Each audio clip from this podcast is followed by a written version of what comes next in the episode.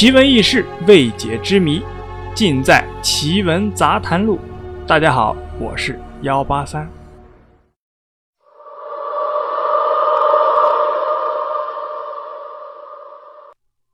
据说啊，辫子姑娘鬼魂传闻一直流传于学生的口中。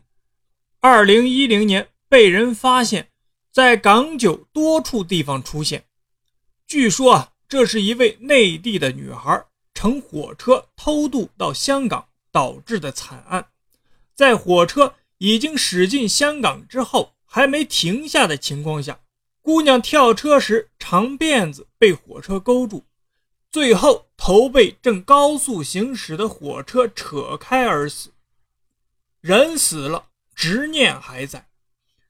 她游荡于香港的街头，没有脸孔，前后脸。皆为长辫子，许多人都曾亲眼目睹。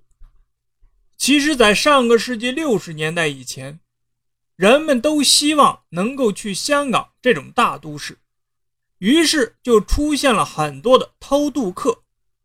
当时的内地呢，发展比较慢，女孩子都喜欢留着一头长长的头发，打成两个又长又顺的大辫子。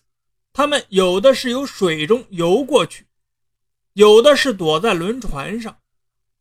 辫子姑娘就是这样一位偷渡客，她躲在火车上，想着等会儿跳下火车之后，就可以开始在香港的新生活了。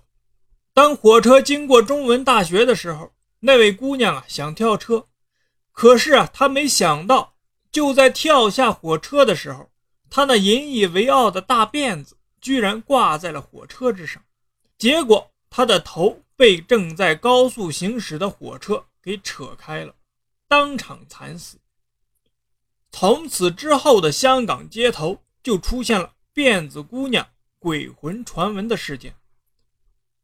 辫子姑娘死在中大附近，更是经常传出有人目击有头无脸或者。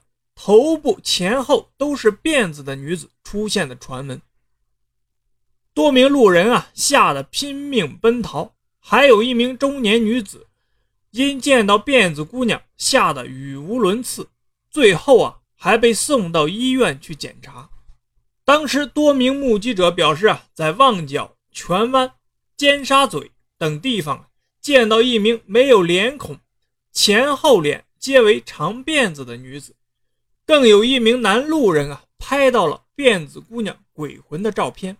照片中隐约见到一个六十年代打扮的女子，正面长着长辫子。